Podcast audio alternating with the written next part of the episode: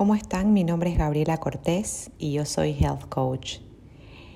Se nos va el año, se nos va el 2020 y para muchos, y me incluyo, hemos perdido el impulso. ¿Y por qué?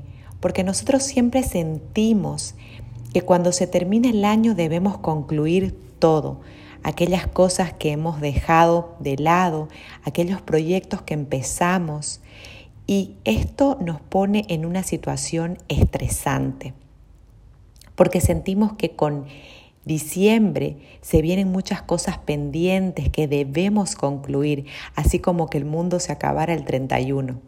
Pero no, en realidad la vida es un solo camino y las personas lo que tenemos son ciclos.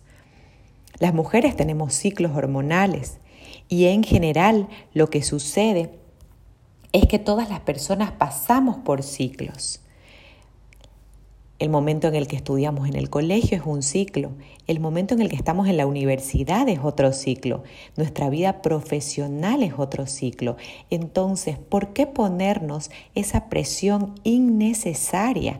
Es mucho más sano decir, hoy yo continúo con las tareas que estoy realizando.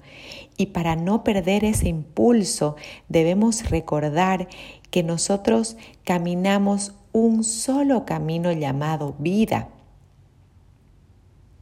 Entonces yo les propongo el que volvamos a tener este impulso para seguir construyendo sin sentir que el 31 tenemos un deadline innecesario que nosotros mismos nos hemos puesto y que son nuestras propias exigencias mentales. Porque este año, a estas alturas, ustedes y yo estamos emocional y físicamente agotados. Entonces al sentir una presión adicional sabiendo que el año se termina, podemos tirar la toalla o podemos terminar estos últimos días de diciembre agotados resulta muchísimo más enriquecedor para cada uno de nosotros el sentir y el saber en realidad que la vida es un solo camino y que este ciclo nos debe traer enseñanzas. Todos los procesos vividos en el 2020 nos van a hacer un mejor ser humano es muy importante también que tomemos este proceso que hemos pasado en este 2020, un año atípico, como algo donde vamos a aprender, algo de lo que vamos a sacar enseñanzas.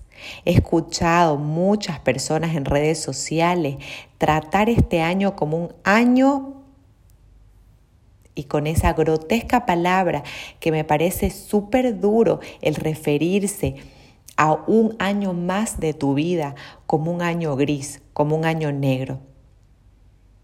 Hemos tenido que desarrollar la paciencia, hemos tenido que trabajar desde casa, con los niños en la casa, los que no tienen niños y han perdido algún ser querido durante la pandemia, han tenido que pasar por, procesos emocionales fuertes. Pero esto no quiere decir que este año haya sido un año negro. Este año ha sido un año de mucho aprendizaje. Entonces los invito a no perder el impulso, a seguir trabajando por los sueños que empezamos todos y cada uno de nosotros en enero del 2020, porque el año no se termina, la vida no se termina el 31 de diciembre, la vida continúa para seguir llegando y alcanzando cada una de tus metas.